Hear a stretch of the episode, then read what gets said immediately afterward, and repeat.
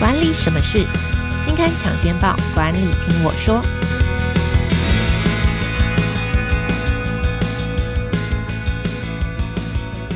Hello，朋友们，大家好，我是经理人月刊的文稿主编邵贝萱，我是贝萱，欢迎收听经理人 Podcast 管理什么事单元。这个单元每个月会跟听众朋友导读当期杂志的封面故事，或是特别企划，也会邀请编辑团队上来分享专题制作背后的故事。但今天这一集有一点特别啊，今天要来跟大家做一个年度经理人月刊的年度杂志盘点啊，也就是说，今天会跟大家分享在二零二一年经理人月刊做了哪些专题故事，然后卖的最好的是哪些，就等于说，呃，读者朋友们比较喜欢的专题报道是哪些。所以今天我们要来在线上跟我们。呃，聊一聊的是《经理人月刊》的副总编辑张玉琪 Amy，我们请 Amy 来跟大家打个招呼吧。嗨，各位经理人 Podcast 的听众朋友们，大家好，我是副总编辑 Amy。好，今天非常开心，Amy 可以来跟我们大家分享去年二零二一年到底《经理人月刊》做了哪些有趣的专题，然后读者朋友比较。捧场跟呃比较诶，觉得好像嗯，so so，可能我们觉得还有一点市场，但原来反应不如预期的，可能有哪些哦？好，其实我们先来回顾一下去年哦。去年当然我们十二个月每一个月都会做一本新刊哦，所以总共有十二期的封面故事跟特别企划，等于说我们做了二十四个专辑。但其实去年二零二一年有一个比较特别的状况，就是去年五月的时候碰到了三级警戒。等于说，一夕之间，我们全部的人都要搬往线上工作啊，办公室大概只剩一两个，留守儿童啊，啊，包含所有的杂志前置，等于说，呃，采访啊、专题的讨论，到后置到杂志的出刊，全部都移往线上写作。所以，到底去年做专题这些碰到这些状况的时候，诶，有做了哪些比较大一点的调整？专题有难产过吗？有没有想说这个做的中间有一些做不出来？对对对，可以跟我们分享一下，就是嗯，在专题或是在题目的选择上有做一些什么调整吗？这首先工作方式的改变是蛮大的。那可以跟大家解释一下，这个杂志或是广义的出版产业，我们是一个砍很多树的行业哦。就除了最后的这一本杂志会印制出来用到的纸张之外，我们其实在中间会经过一教、二教，甚至三教，甚至样。那这些教跟样全部都是印出来，就是他们都是砍了树做了纸的这个实体的工作。那当初一开始三级警戒之后，我们全部的人都回家去居家办公，那这些教稿的流程也全部都必须要云端的处理，也就是我们就都改成看荧幕，就是。看线上的这个教稿，我们当然没有停刊，但是就是其实当时也有进入一个眼睛快要瞎掉的状况，一天可能要盯着荧幕超过十个小时以上。我觉得当时是真的是觉得眼睛快要瞎掉，然后也立刻添购了更大的荧幕、更好的滑鼠，就是更棒的软体，就是该买齐的就全部都买。我觉得这是工作流程上的一个蛮大的改变，但是也。让我思考到说，哦，其实我们不一定要就是那么用那么多纸，我们可以用更简便的方式和数位化，真的是数位转型的方式来做杂志。其实就是以前可能哎，一本杂志的完成中间不是只有印的那一本，中间可能还有很多要砍很多树、很多纸张的环节，现在完全数位化。但是坏处就是，哎，你可能一天要盯荧幕十个小时，可能十个小时或以上。那在专题产生的过程有什么不一样吗？就是我的意思说，有因应疫情，因为疫情这个中间是五五月开始有因应疫情，所以我们的就是在专题的讨论上面，或是题目的校准上有有一些什么样子的调整吗？当时其实因为是在第二季的时候，刚刚讲三级警戒，然后那时我们其实蛮尝试处理比较，比如说工具面的或者是管理理论的。那当时就会想说，哎，我们是不是可以朝一些比较向内探索、比较能够鼓励人的题目？所以当时连续做了几期，是包含正向心理学啊、找到工作驱动力啊这些，就是比较温暖或是比较鼓励人的题目。那事实上，我觉得市场的反应是。告诉我们，而其实确实现在这是大家需要的题目，我们能够借着这些题目跟我们的读者沟通，这也是读者需要的东西。所以就是题目上的调整，会是哇，我比较多激励人心的题目，就以前可能很多工作型的题目，就是提供读者，因为读者也对我们的期待，可能也是呃，经理人月刊是一个提供在管理上、工作上。很多即时即用的技巧或是技术的这个专题。但是，呃，在二零二一年的这个三级警戒的时候，其实我们提供了比较多心灵层面的鼓舞你，就是可以即便闷在家里也可以好好工作的专题。教你如何在家里可以沉淀你的内心，找到你的内在动机。OK，经理人月刊在二零二一年大概做了哪些专题？可以请 Amy 来跟我们分享吗？好，我会用蛮快、蛮精简的方式来跟大家说明一下。用用念那个 rapper rapper 在念 rap 的方式，把所有的题目都报一遍。我稍微报道一下，我们从去年开始一月号是最高成效工作数哈，就开春第一年，就像我们刚刚讲，我们平常通常都是一年就是一元复始，万象更新，让你设立新年新希望的时候，你可能就会希望自己的工作成效在提高。那二月是精准沟通哦，讲的是如何用一句话可以精确就表达你的目的，然后减少你的沟通的落差。然后三月份做的是财务自由打造计划哦，是这几年书市非常热门的一个话题，就是达到财务自由。那四月号做的是批判性思考，就批判性思考是。世界经济论坛的二零二五年的人才关键技能。那五月份做的是关于工作与自由的八个思考。那我们讨论的是韩蒂，韩蒂其实这个管理大师，他在谈工作与自由的时候，他其实是算是非常非常早就斜杠，然后离开职场，所以他有做很多。他的书里面很常在讨论工作跟自由的观念，那就也蛮适合。其实这些想法放在现在的环境里面去想，是完全不过时的。六月号做的是数位转型哦，我相信每一家公司，就像我们刚刚提到的，呃，杂志出版业也是因为疫情的关系在做数位转型了，我们就被迫数位转型，那所有企业都在思考数位转型该怎么做。七月份七月号做的是正向心理学。他讲的是科学告诉你，你可以怎么样变得更快乐，这是透过科学的方式告诉你是乐观是可以学习的。八月号做的是找到你的工作驱动力，讲的是如何消除你的倦怠，点燃你的热情。你可以透过什么样的方法去寻找？哎，真的让你可以乐于工作的内在动机是什么？九月号做的是成长心态，那他讲的是成功者最重要的心理素质有哪些？那主要就是成功者通常都具备了成长心态，所以我们在里面会解释什么是成长心态，跟成长心态要如何培养。十月号做的是零失误工作术。我们在工作的时候，每次其实你会想说零失误是不是不可能做到？其实坦白说是非常非常困难。但是如果你只要能够减少你的低级错误，你的工作品质跟你的工作效率就会大幅的提升。这一期主要在讲这些事情。十月号讲的是工作与人生都要懂的七个成本观念，成本观念的。概念非常的简单，就是做事情一定有它的代价。那我们把这个观念呢应用到工作跟人生里，当你有成本的概念去思考你每一项工作，比如说你的投资、你的人生、你的时间，你可能会对于你。要做什么事情有不同的想法。十二月号是我们固定每一年年底都会举办大型的活动，一百 MVP。那当时我们也会做一个特别企划，是跟双封面的方式进行，所以我们的主力主题是迎战新常态的一百 MVP 活动，然后特别企划是打造学习型团队，用的是这个彼得圣吉的第五项修炼，精读第五项修炼。好，所以刚刚 Amy 念完了这十是，糟糕，我 rap 讲的不是很好，下次要多练习一下。OK，好，我先问一下，你看的这些封面啊，就是我们做过的封面故事跟这些题目，如果你是一个读者啊，就是就是身为一个平常就会看这些工具书或是商管书的读者，在这些专题里面，你走进书店或者在书架上，你第一个会拿起来的题目是什么啊？就是你可能会觉得说，哇。就光看封面，我就很吸引我，就很想要拿起来。如果是我自己的话，可能是成本观念嘛，就是会觉得说，哦，也许有一些成本观念是我没想过的，也许我正在付出一些代价是我不知道的。嗯嗯嗯嗯，OK，就是比方说像这个，可能是第一个想到说这个是我比较需要的，也可能我觉得好像我们在做封面主题的时候，就是想这个封面标题都会想说啊。封面标要长什么样子才会让读者一看到就觉得我想知道，我缺乏，我需要这个东西。嗯，OK，好，因为我刚刚就是在看着我们去年做了十二期的这个专题跟封面，然后我就在想说，如果是我第一个走进书店会拿起来什么？然后我第一个就说，嗯，我想要拿起找到我的工作 驱动力，因为你知道年底的时候就会盘点说。比较丧志吗？对对，想说，嗯，这家公司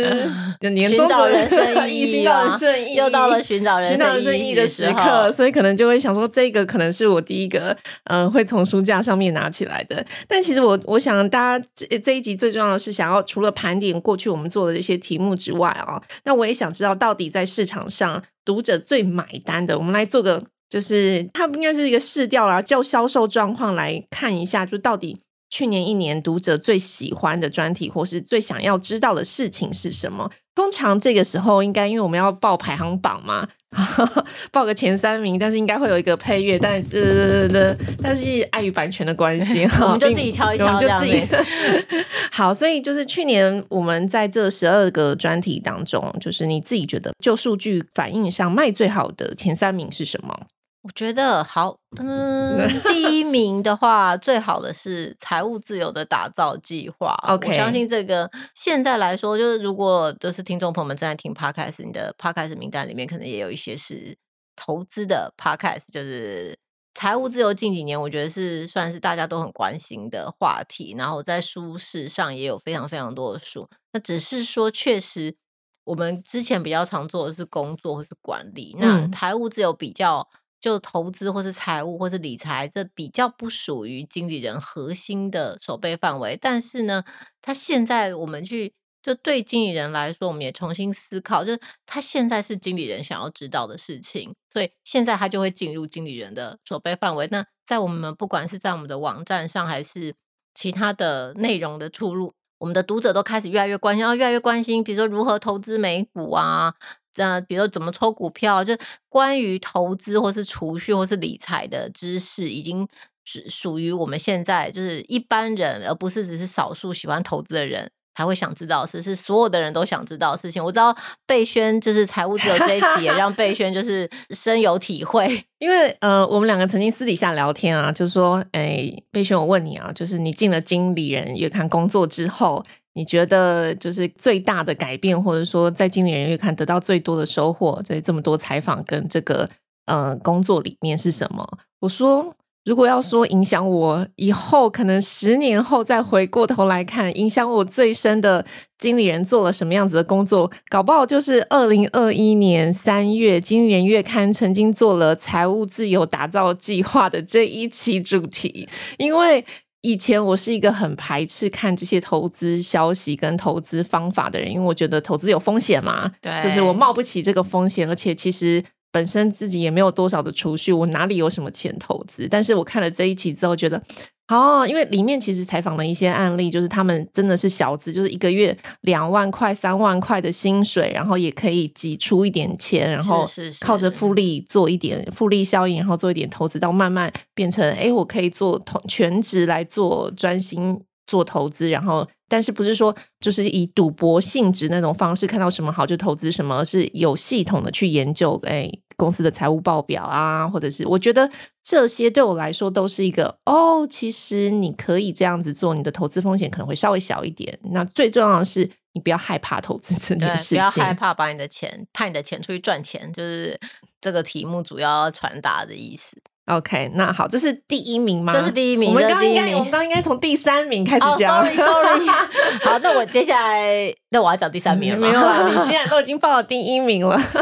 好，那第二名就是卖最好的第二名是？第二名呢是批判性思考。哦，这听起来很难的题目，欸，是不是？就是其实我觉得我们家读者就是这么有趣，就是你想想看，就是最热的可能是现在热门的流行的事情是财务自由，但是第二名它反而是一个很冷，而且可能并不是一个。热衷很热的字，嗯，那它跟财务自由是完全不一样。但是这个其实这种听起来就很难，然后书可能是会放在这个学科书、砖头书的这个领域上的这些，就是反而是经理人的核心题目。那我们刚刚前面有提到，就是在世界经济论坛的报告里面有讲到说，就是之后的人才最需要的能力，其实有一个就是批判性思考的能力。那我们当时在讨论的题目，就会想说，批判性思考到底可不可以教？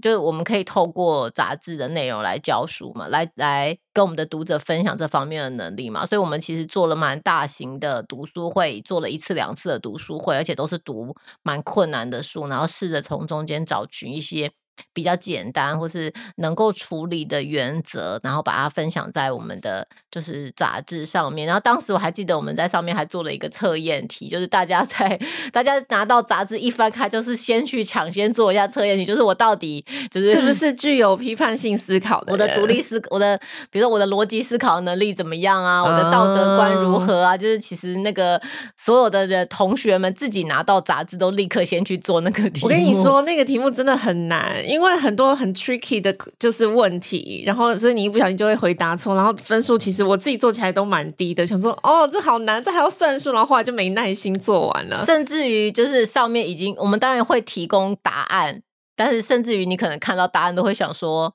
哎，怎么这个这个答案的解释到底是什么意思？就是当时在会议上还进行了一番辩论讨论，非常欢迎所有的读者，就是。过年如果没有什么事情的话，可以 就是购入批判性思考。它是二零二一年四月号的主题哦，就是封面故事。所以如果大家就是过年没事的话，想要动一点脑子的话，也欢迎回购我们去年二零二一年四月的杂志哦。是是是，是。OK，好，所以这是我去年卖最好的第二名，对对对。OK，第三名是第三名是正向心理学，那也就是我们刚刚讲到在七月号出刊的这个正向心理学，它讲的是一种。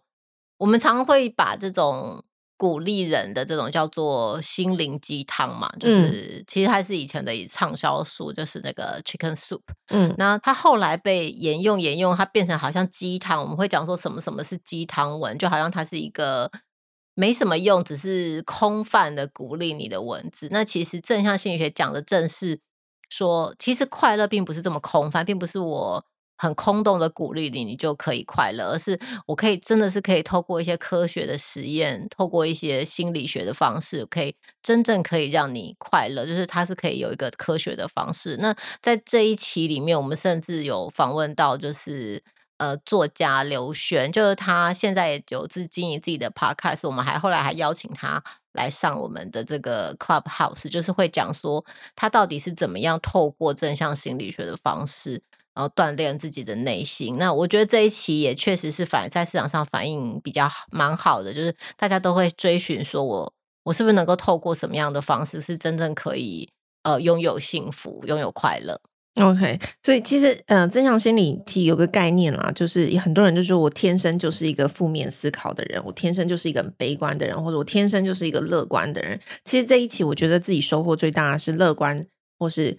呃，正向这件事情是可以学习的，即便你都你真的是一个，嗯、你觉得天生我拿到什么事情，我看见什么事都会往负面思考方向做，但是其实是有一些方法可以让你稍微，我觉得不一定要朝很乐观的方向走，但是其实是可以稍微修正一点，说我可不可以看事情，我持一个中性的调性，我不要这么每一件事情都。啊，好像都是选那个最嗯最糟糕的那个选项啦。就是你，你可以是有一些方法鼓励自己的。OK，这是去年卖最好的前三名，就财务自由打造计划是我们二零二一年的三月号的主题。呃呃，批判性思考二零二一年四月，以及正向心理学是二零二一年的七月。那卖最好当然有卖最差，卖最差我们就不数前三名了，我们就讲说为什么当初会觉得说这个专题应该在市场上会卖。但是实际上反应不如预期呢？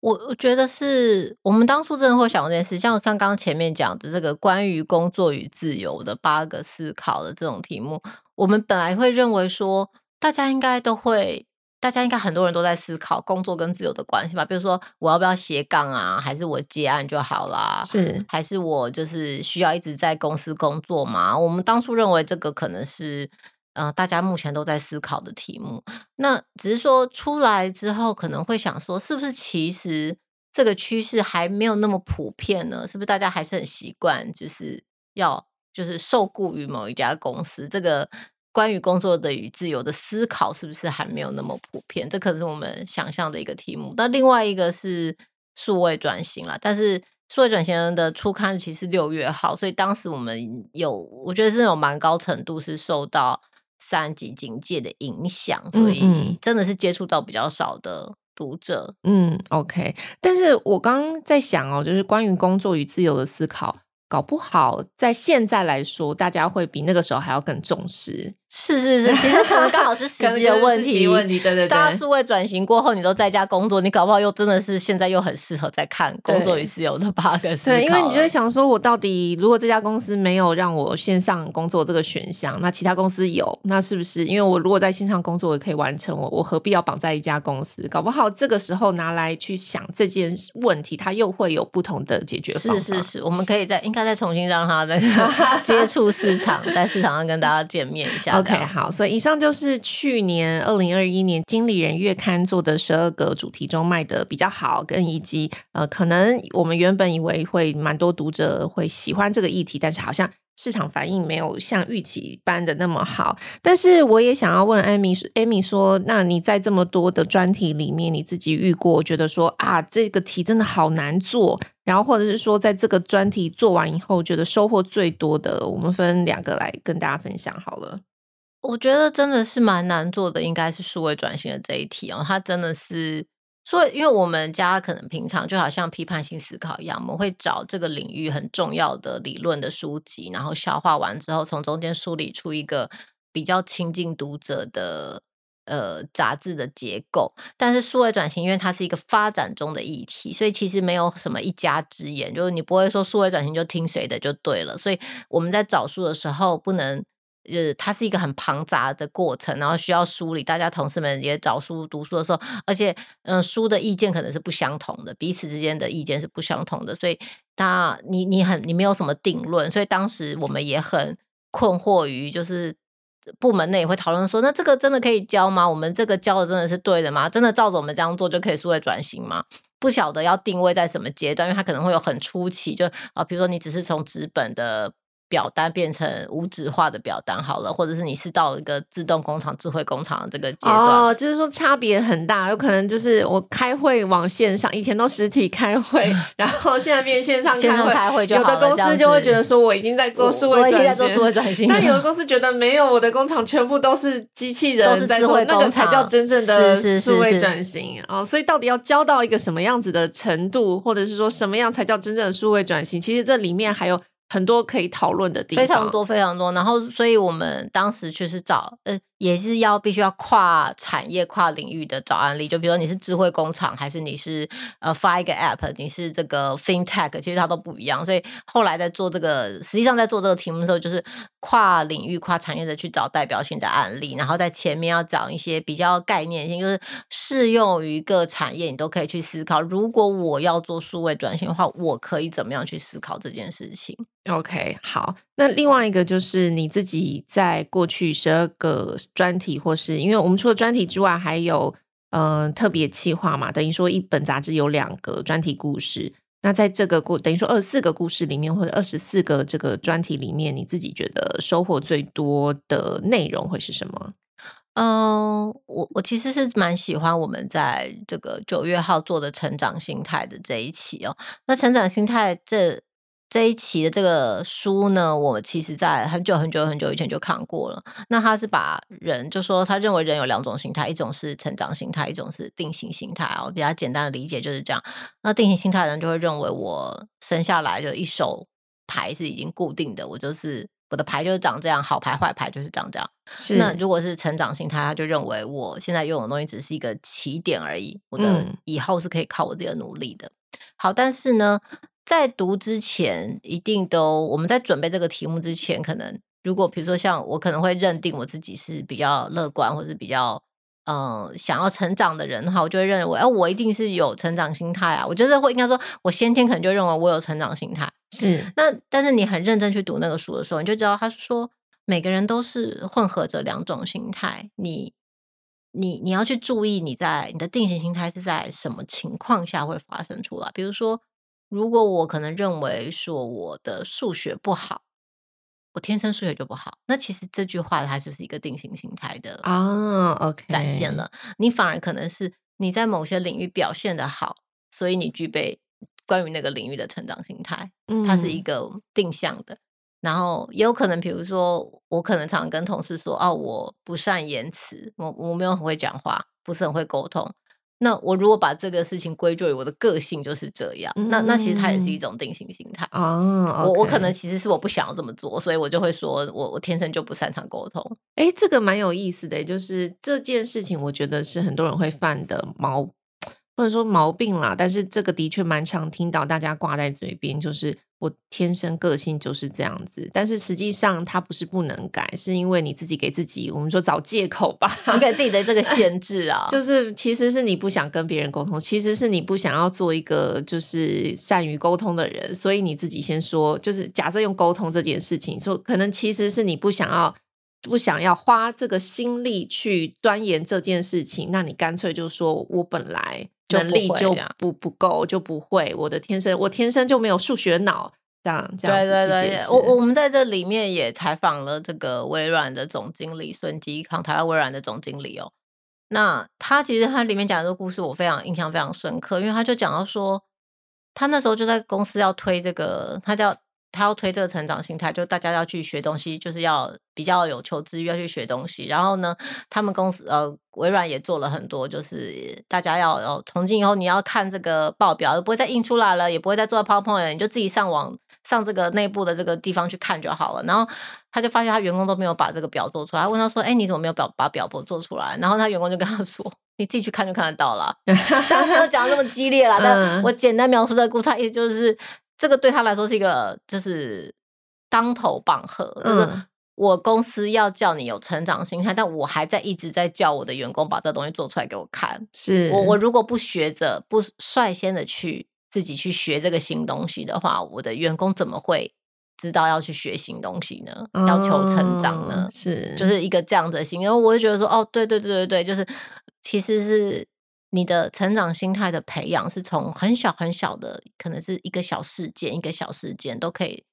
让你可以有这个哦，我要再成长，我要再学习的这个心情。哦，OK，我所以，哦，我觉得那这样听起来，这个就是一个很有意义的。就它不是只纯粹的心灵鸡汤式的这个这个题目或者是这个说法啦，因为很多时候我们告诫大家说，你要积极啊，你要正向啊，你要有成长心态啊，但是听久了你就会觉得啊，这好鸡汤啊！我也 知道，我也知道，而且就是你都会认为说我已经在学很多东西了，我还没有成长心态吗？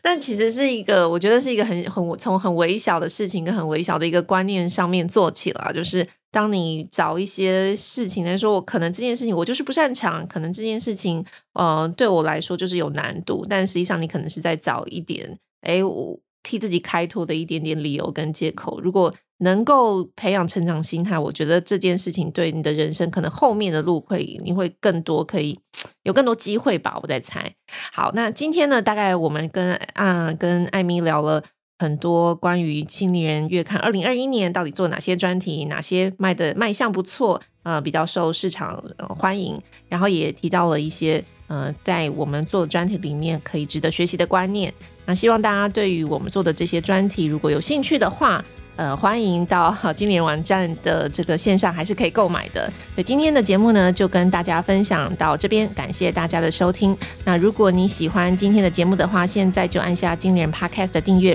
也可以到经理人月刊的网站，有更多相关的内容提供给您。那我们今天就分享到这边喽，拜拜，拜拜。